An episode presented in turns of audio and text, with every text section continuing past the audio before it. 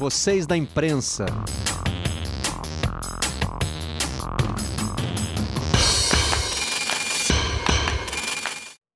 Olá, eu sou Marcelo Barreto e este é o Vocês da Imprensa, o podcast do Redação Sport TV. Trazemos para cá os assuntos que repercutem na nossa bancada. E na primeira semana de março, estamos falando da possibilidade, aliás, não só da possibilidade, mas já de alguns casos concretos de paralisação de campeonatos. Está muito déjà vu essa abertura, né? Quem ouve assim pode pensar que acessou uma edição antiga de 2020 porque há exatamente um ano começávamos a falar da possibilidade de paralisações de campeonatos no Brasil. No fim do mês de março, os meus dois convidados de hoje começaram a levar até você informações sobre a não realização de jogos de futebol e de outros eventos esportivos. Martim Fernandes e Guilherme Pereira já estamos a quase já estamos quase comemorando Dá para falar em comemorando um ano da primeira edição do Jogo em Casa?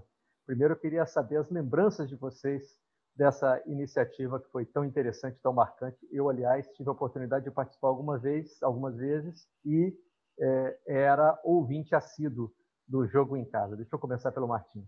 Olá, Barreto. Olá, Guilherme. Um prazer estar é, aqui participando do Vocês da Imprensa. Foi um... É, comemorar, não sei se é o melhor termo, porque é um, foi um produto que nasceu no meio de um, de um ambiente estranho, assim, né? Era um produto para tratar de, de, esporte, mas no momento em que não tinha esporte, então é, foi um é meio agridoce, né? Essa uhum. essa lembrança, assim, foi foi um prazer fazer, foi um, um privilégio, um trabalho tremendo, incansável, sobretudo do Guilherme que vai poder falar mais. Mas foi, foi uma experiência tanto, assim, a gente estava no, no, no, auge do, da quarentena ali, né, naquele primeiro momento em que a gente tinha muito pouca informação sobre, sobre o vírus, sobre as consequências, então a gente estava muito mais trancado em casa do que está hoje, né?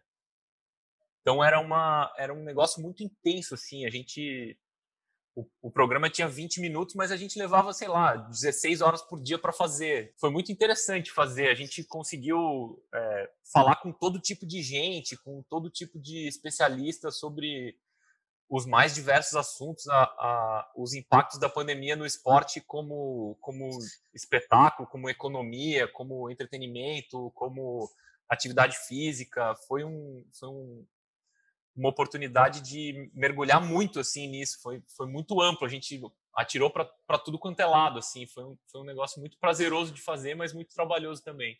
É, e movido por uma ideia que não é aquela que a gente gostaria, né? Eu, eu tenho certeza que vocês dois, é, embora tenham é, usufruído muito dessa oportunidade profissional, preferiam que ela não existisse, né? Guilherme Pereira, queria que você falasse dois momentos.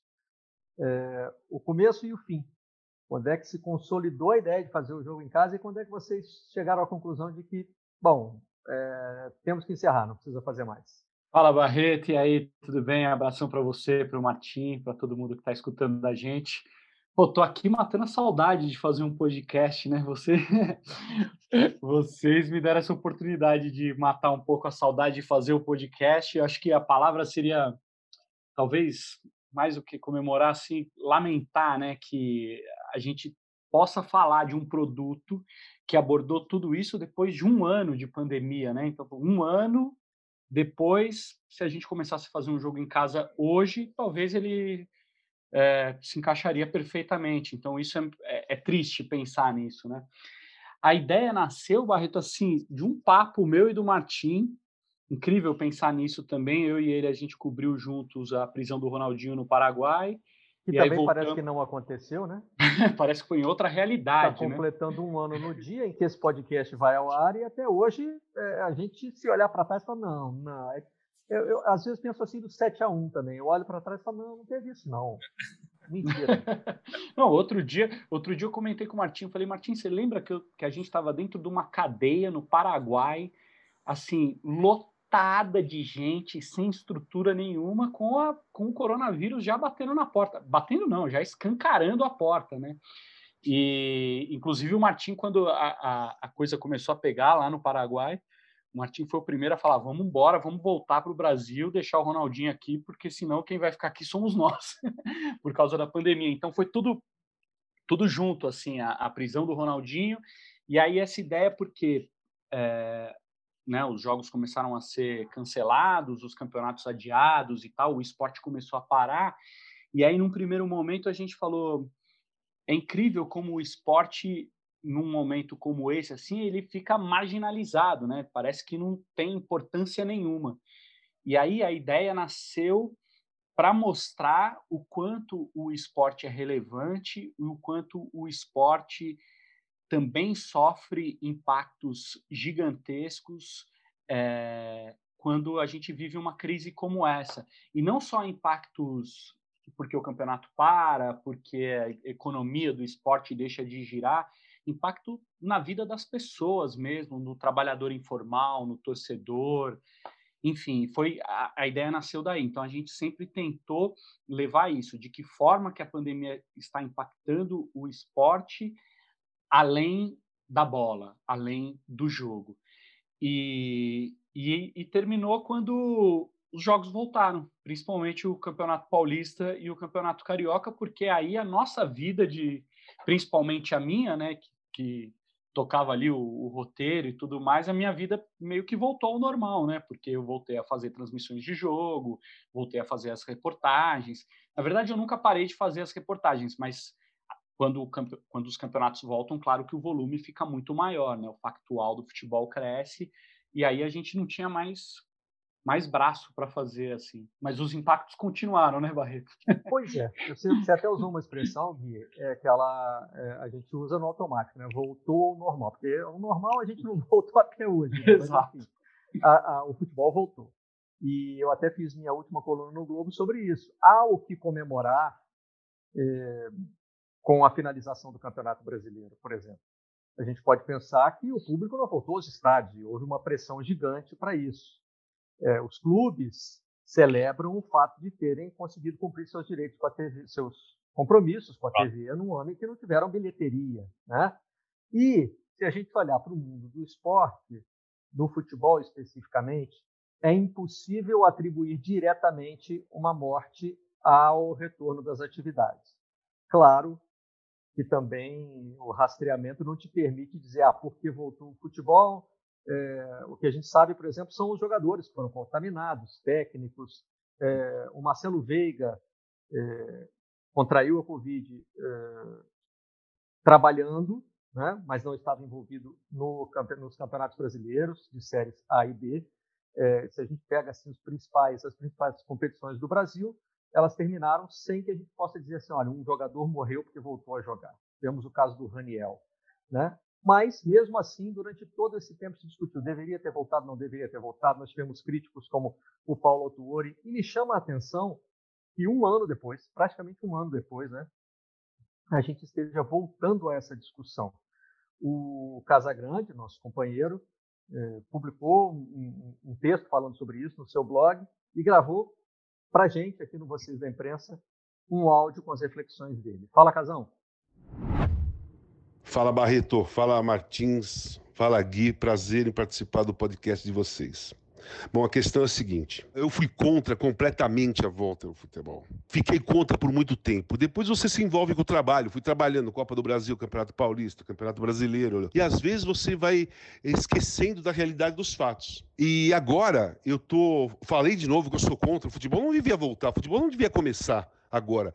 O futebol tem uma influência muito grande na, no pensamento, no entendimento das pessoas em relação à Covid-19. Então, as, muitas pessoas falam assim: ah, não está tão grave a situação, não. A imprensa está inventando. O futebol está jogando, então não tá, a situação não está tão grave assim. Então, o futebol tem uma importância muito grande. Sempre achei Sempre achei, desde garoto, o futebol como uma arma para a sociedade, que pode ser boa, que pode ser ruim, depende do modo que ela é usada. O futebol foi usado pela ditadura o tempo todo. E nesse momento está sendo usado também pelo governo negacionista do Bolsonaro.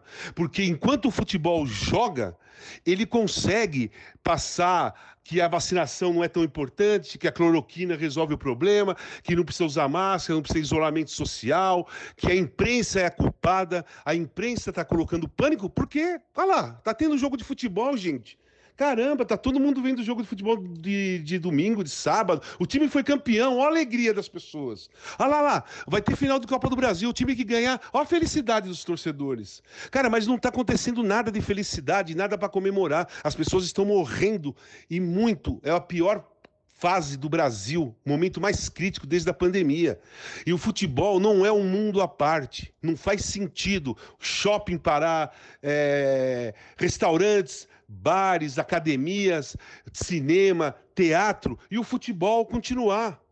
Gente, aí eu vejo muita gente na coluna que eu faço os comentários, né? Muita gente que ataca e fala assim: não morreu nenhum jogador de futebol, ninguém morreu envolvido no futebol. Primeiro, que não é verdade, morreram pessoas do futebol sim. E segundo, que é o seguinte: as mortes não são classificadas por profissão, classe social, raça, e gênero ou qualquer outra coisa.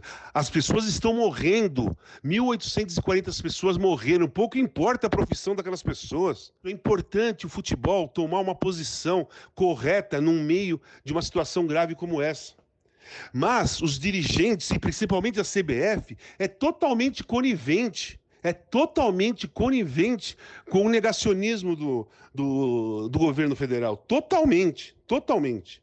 É isso, o futebol não está isento de nada e não é imune a nada. As pessoas se contaminam no futebol e depois passam para as outras.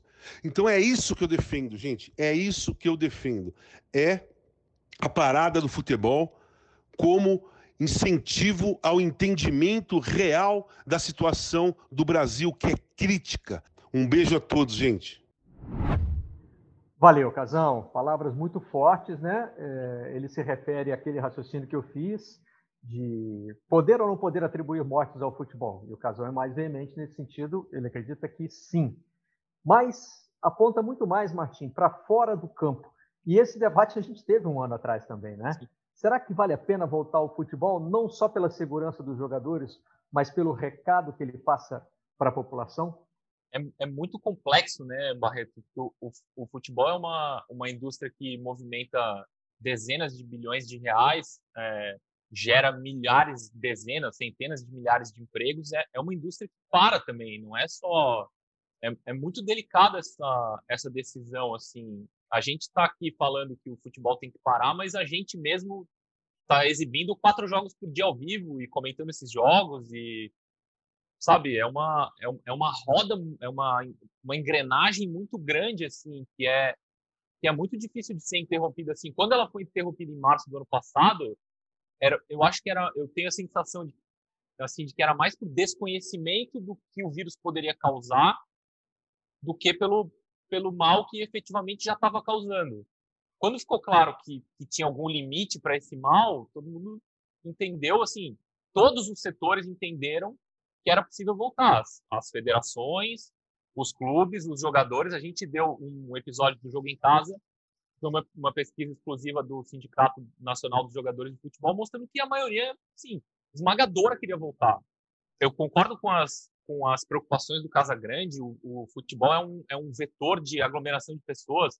O estádio está fechado, tudo bem, todo mundo se junta no bar, se junta em casa. A gente viu que foi a final da Libertadores aqui no Maracanã, foi um escândalo. Por outro lado, é fazer mal para muita gente por um outro lado, assim, que não, que não é o, o lado do, do é, sanitário da coisa. É, é, muito delicada essa questão, assim. Eu, eu, eu compartilho, assim, das, das preocupações do Casa Grande, mas eu tenho outras também, que, que tem a ver com, com a maneira como as pessoas ganham a sua vida. Isso então, não... Gui, vocês conversaram com muitos especialistas nessas edições. Quantas foram? Do jogo em casa? 83. 83. 83 edições. E certamente ouviram pontos de vista diferentes, né? O que, que você identificou que foi mudando? E assim, quando, quando vocês estavam prestes a encerrar o programa, havia uma convicção de que valia a pena ou ainda era um momento de muita insegurança? Valia a pena voltar, eu digo. Barreto, o que eu sinto, assim, eu, eu ia até acrescentar isso realmente, durante a produção do jogo em casa, conversando com especialistas e com pessoas, seja hum, o vendedor ambulante que sustentou os filhos a vida inteira vendendo bala na porta do, da, da Fonte Nova, seja um, um, um, médico, enfim, a gente conversou realmente com muita gente de vários, é, de vários lados. E, é, e a sensação que eu saí assim no fim foi essa que o Martim falou: é uma roda, uma engrenagem muito grande e que realmente é, e não só no futebol brasileiro, né, gente, no esporte mundial, porque os outros esportes também voltaram, né? Cada um do seu jeito, tentando se encontrar, tentando fazer acontecer de uma forma segura sem parar essa máquina, principalmente essa máquina da economia do esporte, né? Do, do, do, do valor que o esporte tem. Então a gente viu a NBA, a gente viu a Fórmula 1 e tudo mais. O que eu sinto de diferença, Barreto, é, do momento em que o futebol voltou para hoje é que talvez todos os envolvidos com o futebol, torcedor a dirigentes, jornalistas, enfim, todo mundo que que está no meio do futebol, todo mundo voltou à normalidade, não voltou à normalidade, mas assim a gente está encarando de forma normal. A gente está esquecendo da mensagem. Beleza, o, futebol voltou, está acontecendo, mas a gente está esquecendo do poder que o futebol tem como mensagem, principalmente no nosso país. Então, beleza, tem que ter jogo, vamos fazer jogo de forma segura, mas de que forma que a gente pode passar uma mensagem para que as pessoas fiquem em casa, para que as pessoas respeitem as regras? Vou te dar um exemplo, Barreto. Eu estou tentando levantar uma pauta para o Jornal Nacional sobre o perigo de aglomerações em dias de festa no futebol, porque domingo tem a final da Copa do Brasil, a chance de ter mais uma aglomeração, principalmente se o Palmeiras ganhar em São Paulo, o Palmeiras vai jogar em São Paulo, tem vantagem, São Paulo é a cidade mais atingida e tudo mais. E aí, discutindo a pauta, eu cheguei à conclusão de que eu preciso cutucar os dirigentes de Palmeiras e Grêmio para saber a posição deles em relação a isso. Escuta, talvez tenha aglomeração. Vocês querem falar alguma coisa é, para que o torcedor fique em casa, para que o torcedor não vá para a porta do estádio comemorar o título? E diante de tudo que a gente está vivendo, talvez fosse correto a gente esperar um posicionamento do clube, que o clube viesse e falasse, torcedor, é, não venha para a porta do estádio, fique em casa, vamos ganhar esse título e comemorar em casa. E aí eu não teria que, entre aspas, cutucar o dirigente para saber, eu, eu simplesmente reportaria isso. Olha, o Palmeiras está se posicionando de tal forma. Isso não acontece, é como se o assunto não existisse. Aí você tem que ir lá bater na porta e ainda torcer para que alguém tope te dar entrevista e falar alguma coisa, porque se o cara, se o clube é decidir não falar nada, também é notícia, né? Também é uma informação. Olha, o Palmeiras preferiu não falar nada sobre aglomeração.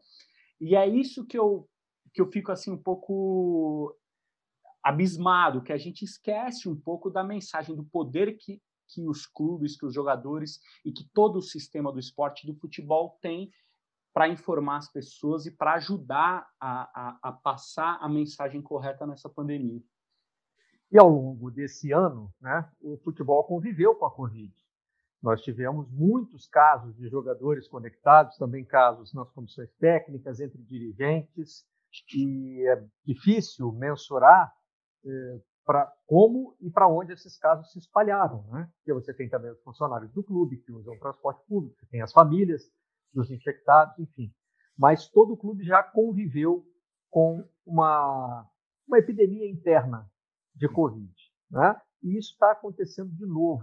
Afetou até o clássico Corinthians e Palmeiras, disputado na semana em que estamos gravando este podcast. Vamos trazer aqui também um depoimento da Ana Canhedo, que cobre o Corinthians, eh, ela, explicando para a gente como é que isso repercutiu internamente. Olá para você ligada no podcast Vocês da Imprensa. Olá, Barreto, falando um pouquinho da situação do Corinthians, o Corinthians que teve um surto de Covid, foi muito desfalcado para o clássico, e o Corinthians que chegou a perder jogadores com suspeita de Covid no próprio dia do jogo. Foi o caso do Camacho, ele foi afastado da concentração porque apresentou febre, vai fazer exames e aí sim vai ser detectado ou não de novo a presença do vírus. Vale destacar que quando o Camacho fez exames é, no mesmo dia do elenco, né, que é aquele exame corriqueiro, um dia antes da partida, é, não foi detectada a presença do vírus. Mas no dia seguinte ele apresentou febre e por isso foi cortado da concentração para o derby. Lembrando que o Corinthians tem oito jogadores que foram afastados de uma vez por Covid. É o caso dos goleiros Cássio e Guilherme, os laterais Fagner e Fábio Santos, o volante Gabriel, o meia Ramiro, o atacante Cauê e o zagueiro Raul Gustavo. É, esses jogadores vão ficar afastados aí por, um, por ao menos três jogos, aqueles que apresentarem sintomas vão ter que fazer uma quarentena mais longa, né? Os que não têm sintomas normalmente fazem uma quarentena de 10 dias. Os jogadores que estão com sintomas, a tendência é que fiquem afastados por 14 dias para aí sim passarem por novos exames e voltarem a treinar. Lembrando que o Corinthians já tinha perdido na rodada anterior a essa o jogador chamado Vitinho das categorias de base, porque também havia sido detectado com coronavírus. Lembrando que são 19 pessoas atu atualmente é, afastadas por Covid no Corinthians, 11 delas são pessoas de fora do, do elenco, né? Aí comissão técnica tem tem afastados, a diretoria de futebol também tem afastados, o próprio departamento médico. Então, são pessoas que não fazem parte aí do elenco, mas fazem parte da delegação do dia a dia do Corinthians como um todo. Vamos ver é, como é que vão ser aí os próximos exames. O Corinthians volta a jogar no próximo domingo. A expectativa é de que não haja nenhum caso positivo mais, mas esses jogadores seguem afastados. Valeu, um abraço. Valeu sim, Ana. É, não é por sua causa, não, mas assim, eu, eu, me lembrei de uma expressão americana que se usa muito na internet, né? Que é so last year. Quando você ouve uma coisa que é antiga, você fala assim, putz, é so last year, como se fosse da moda que já passou, né? Porque a gente esperava que esse noticiário ficasse no passado e ele está muito presente, né? E agora, Martim, também com os casos de reinfecção. A gente já tinha ouvido falar disso no futebol, né? Tudo era muito novo, fomos aprendendo algumas coisas mas esse é um recomeço de temporada, né? Um recomeço no qual a gente tinha outras preocupações. Ah, os jogadores estão sem férias, é, pode ser que aumente o número de lesões, é, mas o que a gente está vendo é que, apesar de tudo que se discutiu, de todo o protocolo, é, de tudo que os times tiveram que encarar, né? inclusive topar não parar de jogar, todos os times que tiveram é, surtos de Covid, como o Corinthians está tendo agora, foram obrigados a entrar em campo, e mesmo assim, um ano depois, parece que a gente não é, a sensação que a gente fica é de que não evoluiu. É muito ruim porque os problemas se acumularam, né? Chegou, chegou a primeira crise, ninguém sabia como resolver. Vamos empurrar, tirar as férias, vamos jogar, jogar, jogar, jogar um por cima do outro. Depois a gente vê como resolve. Antes que isso pudesse ser resolvido, veio uma outra, uma, uma outra é, onda de, de Covid de novo. Então a gente voltou para um ano atrás, mas com todos os problemas acumulados de um ano. Então é, é, é, terrível assim. E o futebol brasileiro, especialmente, perdeu uma grande chance de parar, de repensar calendário, refazer, refazer a coisa toda numa base mais racional, porque o futebol brasileiro já era muito irracional. O que a gente viu foi o agravamento dos problemas que já existiam. Então, em vez de usar a Covid, a crise toda gerada pelo, pelo vírus, como uma oportunidade para parar e pensar e falar: peraí, gente, agora a gente pode. A gente tem quatro meses sem jogar aqui, três meses sem jogar. Vamos pensar um pouco nesse calendário, vamos pensar num, num jeito mais racional de organizar futebol. Vamos parar de contratar técnico por três anos para demitir depois de um mês. A gente fez tudo, tudo igual a sempre, pior e com Covid. Então, assim, é um. É, não sei mais o que poderia ter acontecido para o futebol brasileiro como indústria ter parado e pensado, sabe? O, o vírus, pelo mal, ofereceu uma oportunidade. E o futebol brasileiro, como indústria, resolveu, escolheu é, de propósito desperdiçar. Gui, Ô, quando vocês faziam o, o, o, jogo em casa, eu apresentava a redação home office, né? É, nessa mesma sala onde hoje estou gravando aqui com vocês o, o podcast. É, e eu me lembro de algumas expressões daquela época, como, por exemplo, vamos sair melhores dessa pandemia, é, a sociedade vai repensar alguns de seus conceitos, né? É, e também de expressões como imunidade de rebanho, que a gente chegou num determinado momento a aplicar ao futebol. Ah, não, poxa, tanta gente está pegando Covid no meio do futebol que daqui a pouco os clubes vão estar livres, né? É, temos um total de 0% de aproveitamento aí, Gui. Nada disso aconteceu um ano depois. É, estamos sendo, é, estamos perdendo a batalha para o vírus e para a ignorância, né, Barreto? Porque algumas coisas são tão elementares, né? E nós, como sociedade, a gente não consegue usar dessa dádiva aí que a natureza nos deu, que é essa cabeça, a mínima inteligência possível para sobreviver, porque assim não faltou aviso, né? Não, não, não faltam avisos, não faltam estudos. É, e eu lembro, eu ia até comentar que é, isso que o Martim falou durante a produção lá do, do jogo em casa, enquanto o futebol estava parado e a gente, em algumas edições, tinha que apurar o que, o que estava sendo debatido era parecia sempre que a gente estava apurando uma guerra de, de egos e nunca é, a gente apurava que as pessoas envolvidas com o futebol estavam debatendo o que deveria ser feito para melhorar, para sobreviver, para mas era sempre aquele que quer convencer o governador X, esse aqui não gosta do prefeito Y, hum. e era sempre essa apuração. Então, assim, a sensação realmente é de, de tempo perdido e de derrota, né? E de derrota, porque é, além da sociedade, além das pessoas, além da morte, tá, a gente está falando de futebol, de esporte, como o nosso futebol sai enfraquecido também disso tudo, né? Como como esporte, como jogos. É impressionante, eu estava aqui escrevendo agora há pouco. É incrível pensar que a gente está em março, dia 4 de março, e o Palmeiras tem uma final da Copa do Brasil pela frente, depois de ter jogado Libertadores, de ter ido para o Catar, de sei lá, tanta coisa que já aconteceu com o Palmeiras, ainda tem uma final de Copa do Brasil. Tudo isso faz, faz a gente perder, né? A gente vai sendo derrotado, derrota atrás de derrota, no esporte, na sociedade, e, e é muito triste, né, Barreto? É, sei se é triste a palavra, mas assim, é, é doído ter que reportar isso tudo, né? Ter que acompanhar. É a nossa função, né? No jogo em casa a gente até entrevistou o Pedro Bial uma vez e ele falou para mim, ele falou, ó, a nossa profissão nós somos profissionais da crise. Aí hoje eu tenho vontade de perguntar para ele, mas assim, somos profissionais de uma crise tão grande e quando ela é interminável, o que, que a gente faz? Não precisa, né? É, você citou as letrinhas aí, eu pensei que a gente, um ano depois, tem o presidente B brigando com a vacina C do governador D, né? Mas, enfim, é... os jogadores, treinadores que passaram por tudo isso, é... começaram a se posicionar e esta semana, especificamente, tivemos algumas entrevistas nesse sentido, algumas contra, outras a favor da paralisação do futebol. Vamos rodar na sequência, então. Olisca, mais três casos de Covid em cima da hora. Como é que isso vem atrapalhando essa preparação no começo do estadual? Ah, cara, eu vou aproveitar essa tua deixa e vou fazer um apelo às autoridades do Brasil, sabe? E principalmente à CBF. É quase inacreditável que saiu uma tabela da Copa do Brasil hoje, com jogos dia 10, 17, 80 clubes que nós vamos levar jogadores com delegação de 30 pessoas para um lado, para o outro do país. O nosso país parou, gente. Não tem lugar nos hospitais. Eu estou perdendo amigos, eu estou perdendo amigos treinadores. Não é hora mais, cara, é hora de, de, de segurar a vida, velho.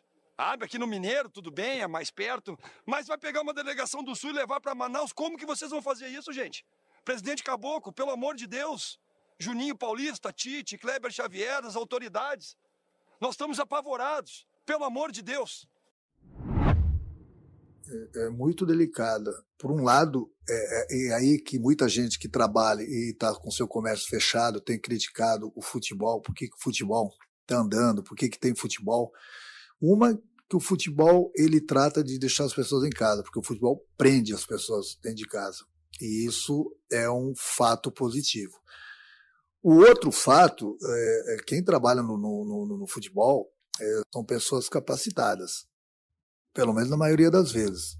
Então, o que, que acontece? Hoje, que muitas vezes o, a, a, as pessoas lá fora não sabem disso, mas hoje o lugar mais seguro é o futebol.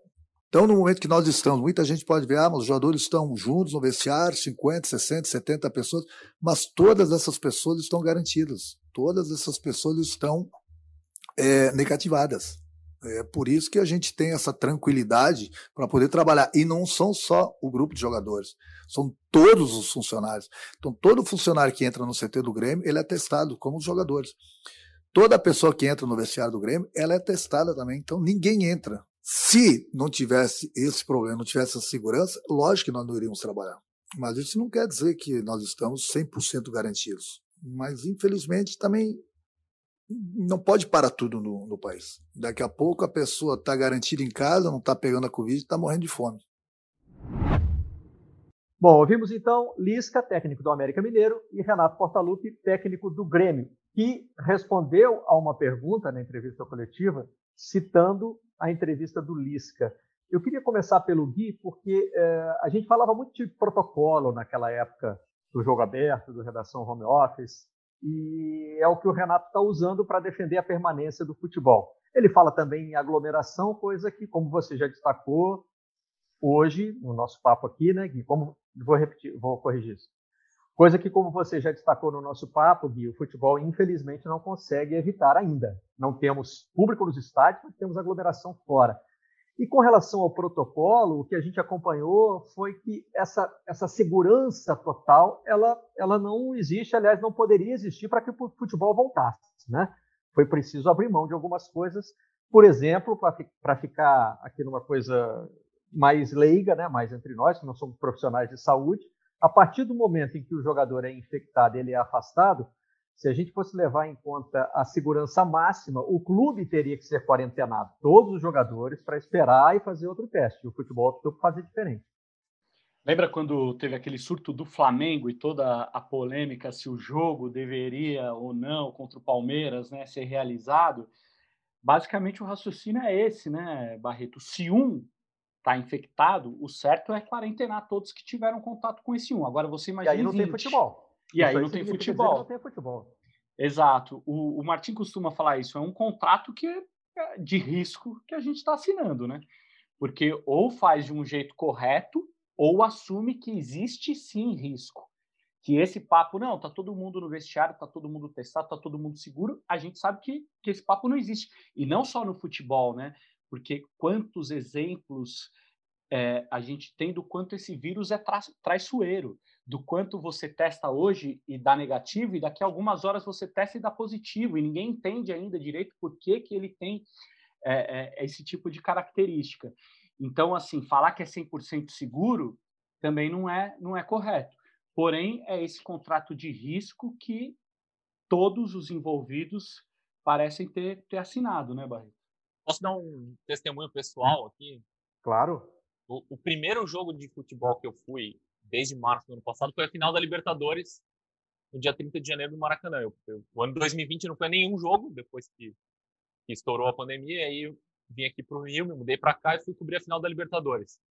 Para entrar no Maracanã, para você se credenciar para o jogo, tinha que fazer um teste, um PCR, que você entregava para a organização da Comebol e eles ficavam com o teu teste e te entregavam uma credencial.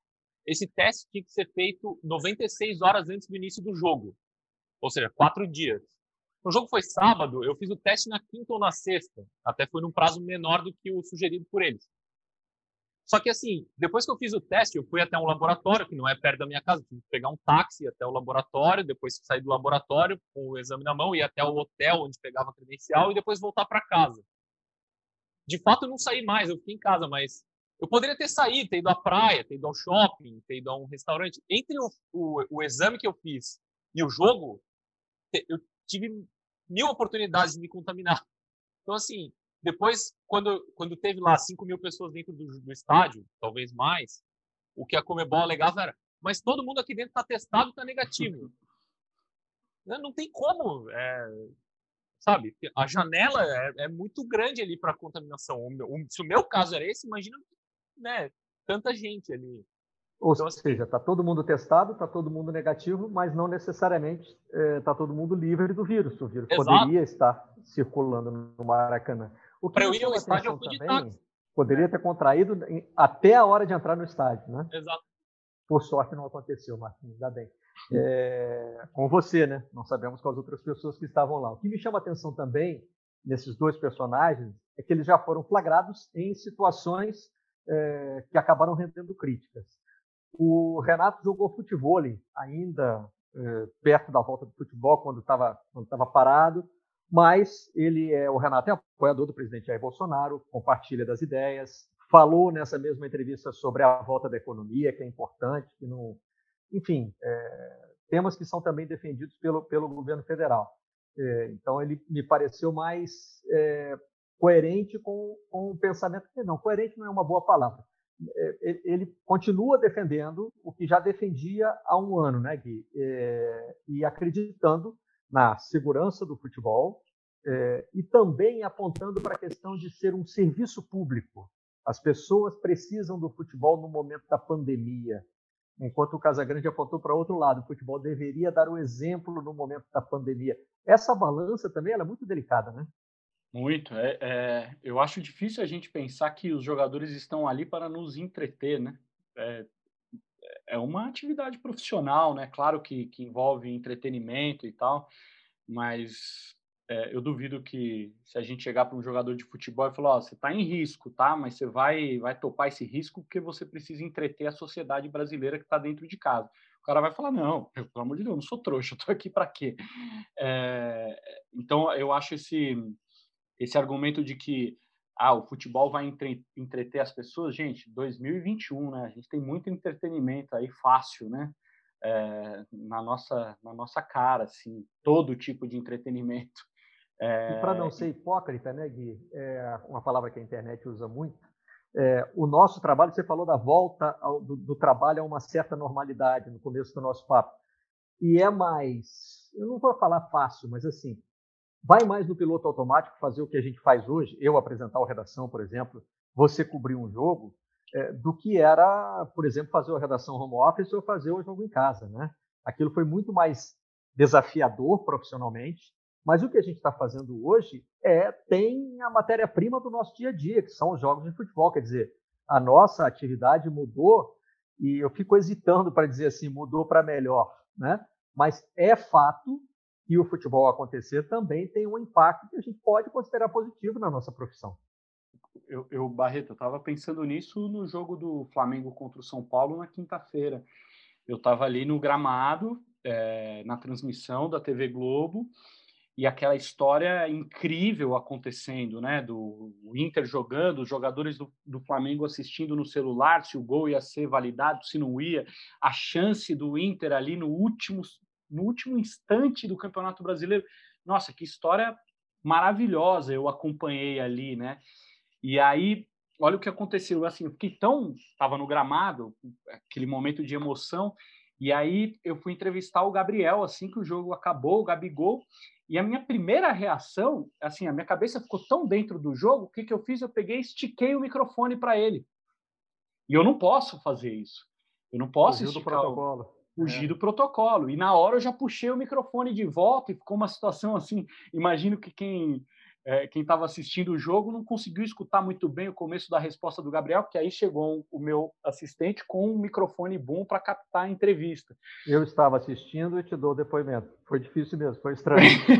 tá vendo? Mas, pode, no meu caso, e acho que telespectador também, né? Quem não é jornalista já está acostumado com o nosso protocolo, né?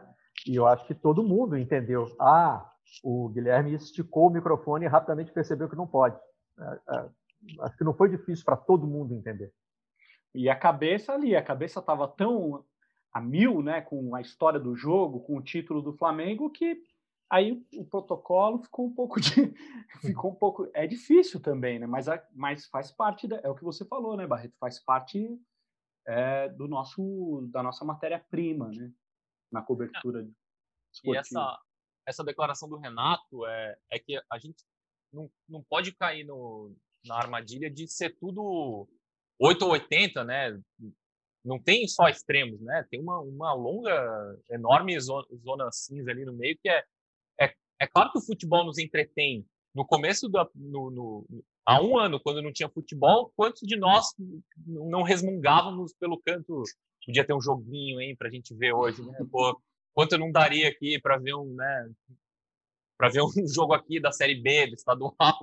A gente estava aqui, né, ansioso, faminto por, por futebol. Agora, isso, isso é verdade. Por outro lado, o futebol está tá tentando se salvar primeiro. O, os jogadores estão, os clubes estão jogando, os campeonatos estão acontecendo porque o futebol como indústria quer se salvar, não porque quer entreter as pessoas e levar alegria para o povo brasileiro. Né? O futebol quer se salvar como indústria primeiro quer garantir o dinheiro da TV, quer garantir o dinheiro da placa de publicidade, o dinheiro de premiação, o dinheiro do, do que quer que seja. Depois, tudo bem, o entretenimento faz parte mesmo é da natureza do negócio. Né? Primeiro, o futebol está tentando se salvar, depois, e não e de uma maneira não excludente, está de fato entretendo as pessoas. O caso que o Gui contou me lembrou o depoimento do Lisca. Agora ele está realmente né, convicto de que o futebol deve parar, mas vocês vão se lembrar houve um momento de conquista nessa mesma Copa do Brasil, em que o Lisca, depois do jogo, foi abraçar torcedores do América, que estavam aglomerados. Tem máscara. E tem máscara. Para ser justo, ele se arrependeu, deu entrevista depois dizendo que não devia ter feito aquilo, mas é a mesma coisa, né? Ali era ele estava pensando no futebol, na classificação, no que ele tinha conseguido. É, e, é, é, é, muito difícil separar esses dois mundos o tempo todo, né, Gui?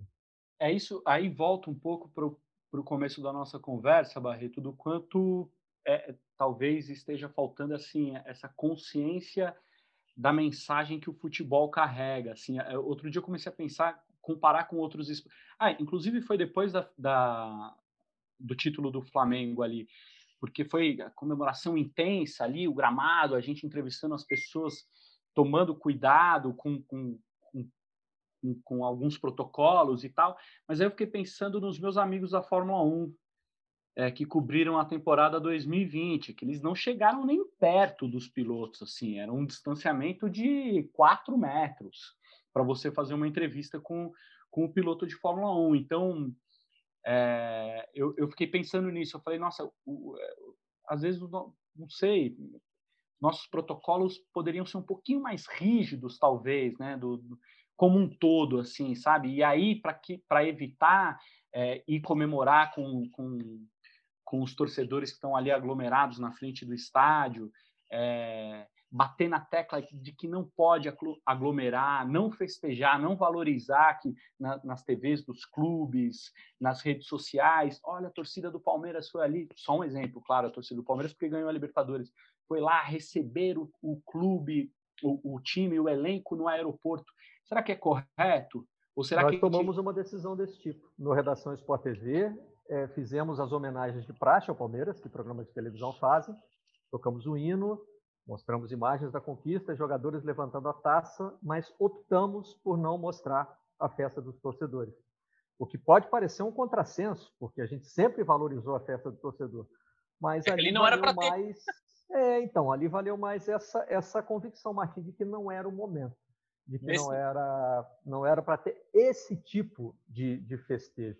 Martim, tem outro trecho da entrevista do Lisca, e ele é sempre muito entusiasmado, né? E, e, e vai em que ele começa a fazer os apelos. E aí menciona o presidente Caboclo, o Juninho Paulista e o Tite e o Kleber Xavier, que não podem fazer nada pelo Campeonato Brasileiro e estão envolvidos em outro tipo de problema que você está acompanhando de perto também, né, Martim? Que é a liberação de jogadores pelos clubes europeus. Nós ouvimos só nesta semana dois técnicos importantes do futebol inglês, o Klopp e o Solskjaer, usando a mesma frase, é o clube que paga o salário do jogador. Essa frase já apareceu em outros debates, mas agora está sendo usada para dizer assim, olha, é, eu não quero, porque na Inglaterra o jogador teria que passar por uma quarentena depois de ser cedido à seleção. Ou seja, é, as eliminatórias que já estão atrasadas também estão prometendo muito debate para esse ano, Martins. Vai, vai ser bem complicada essa. Qualquer decisão que for tomada aí será complicada nos próximos dias. Comebol e a FIFA vão decidir o que fazer com essa rodada de março. Tem dois jogos no final de março, na última semana. Nessa, nessa rodada dupla, o Brasil joga contra a Argentina e contra a Colômbia. E tem isso, a, sobretudo Inglaterra e Alemanha, tem restrições muito fortes. Se você sair do país, quem mora lá, para voltar tem que ficar numa quarentena de 10 dias. E quem, e quem não é cidadão né, inglês ou alemão, não pode nem embarcar do, do Brasil para lá, por exemplo. E por causa dessas restrições impostas pelos governos, a FIFA liberou os clubes de, de ceder seus jogadores para as seleções nas datas FIFA. Normalmente os clubes são obrigados a ceder, agora eles não estão obrigados. E aí os técnicos estão usando esse discurso mais forte de eu não vou liberar porque quem, quem paga o salário são os clubes. É, é um nó é, tremendo, tremendo esse nó, porque as seleções querem jogar. A CBF quer jogar, a seleção argentina quer jogar, a Comebol quer que tenha jogo, porque tem um monte de compromisso comercial, os jogos estão vendidos, tem televisão, tem placa de publicidade, tem, enfim, um monte de, de contratos ali que dependem, que para valer, para o dinheiro entrar, dependem dos jogos acontecerem.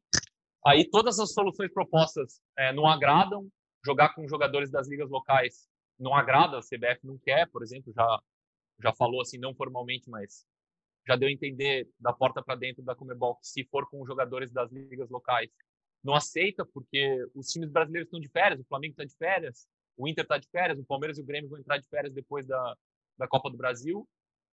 como é que vai convocar uma seleção com jogadores de férias. E fora o desequilíbrio técnico ali que causa, né, se, se puder chamar jogadores de um país, não puder de outro, tem mil, mil problemas ali em cima da mesa para desatar esse nó. A FIFA está tentando convencer os governos a liberar, criar exceções para o esporte, como aconteceu em novembro e outubro do ano passado. O cenário era muito parecido, embora com menos mortes por dia, não, não existia conversa sobre variante brasileira, tal. O Brasil não era visto como tão tóxico como é visto hoje, né? A gente vê os, os jornais ingleses todos os dias é, é porrada no, na variante brasileira, no, no, na maneira como o Brasil lida com o vírus. Já ouvi até piada, Martim, é chamado de covidinho. Covidinho, covidinho. diz que todo, todo brasileiro é inho no fim, né, por causa do Ronaldinho e tal. Agora já estão brincando com o covidinho. Aproveitar que o Martim contou isso, só para contar uma coisinha legal. Ontem uma fonte me falou, ó, o jogo do, jogos, os jogos das eliminatórias devem ser adiados. Aí hoje eu acordei cedinho, falei, só tem uma pessoa que vai me ajudar nisso, nessa apuração. Aí mandei para o Martim, cara, Aí a resposta, eu nem terminei a minha resposta, Barreto. Ele já me mandou, já sei, vamos gravar com o Barreto, demais. Aí eu já até, aí eu até falei, ah, ele conta lá, ele conta no podcast, isso aí, né? É isso que importa. Então fecha com essa informação, Martim. Vai, mediado. Não, não dá para saber. É, hoje, assim, a gente está gravando aqui na quinta-feira de tarde, né? Até poucos minutos atrás tinha informação desencontrada de tudo que é jeito. A FIFA vai dar um jeito, é, a FIFA não vai dar um jeito, tá, tá, todo mundo na expectativa porque é uma decisão que, que transcende o mundo do futebol, né? Não é uma decisão tomada por cartolas, é uma decisão tomada por governos Sim. e aí governos se movem por outro tipo de pressão, por outro, né? Por outro, por outra lógica. É, é, o governo de um país pensa diferente do governo de outro país, tem que coordenar é, 20, 21 países que são os, os, os países que cedem jogadores para as eliminatórias sul-americanas, são 21 países é, historicamente, né? Então, assim, tem que coordenar com todo mundo, é muito, muito difícil. E no meio disso tem o trabalho do técnico da seleção brasileira, né? O trabalho dele como treinador, de montar um time pensando em Copa do Mundo. É, e o Lisca querendo que o Tite pare a Copa do Brasil, né? Está com outras preocupações no momento. Martim Fernandes, Guilherme Pereira, olha, eu posso dizer que a reação quando eu recebi a mensagem me convidando para participar do jogo em casa foi bem parecida com essa que vocês tiveram hoje. É, foram participações é, que eu curti muito e o papo com vocês é sempre muito agradável. Foi uma espécie de retribuição. Que bom ter vocês hoje aqui no Vocês da Imprensa. Valeu, Martim. Legal, obrigado, Barreto. Só antes de fechar, só contando uma última historinha da Libertadores. Quando acabou o, o, o, jogo ali, o goleiro Everton foi entrevistado e falou assim: Eu não quero ir lá perto porque eu ainda não peguei esse negócio. Semana que vem tem Mundial de Clubes. Então eu não posso comemorar, eu tenho que ficar aqui longe. Para ver como até mexe com o jogador isso também. Tá vendo, Gui? Conversa com conteúdo e assim tem história até na despedida. Valeu. Valeu, Barreto. Uma honra. Eu costumo falar, Barreto, para o Martim, falar essas pessoas aí, Marcelo Barreto, Martim Fernandes, essas pessoas fazem bem para o futebol, ainda bem que elas existem. Pode botar o Guilherme Pereira nessa lista também. Muito obrigado pela participação de vocês e a gente se encontra na próxima edição do Vocês da Imprensa. Até lá. Vocês da Imprensa.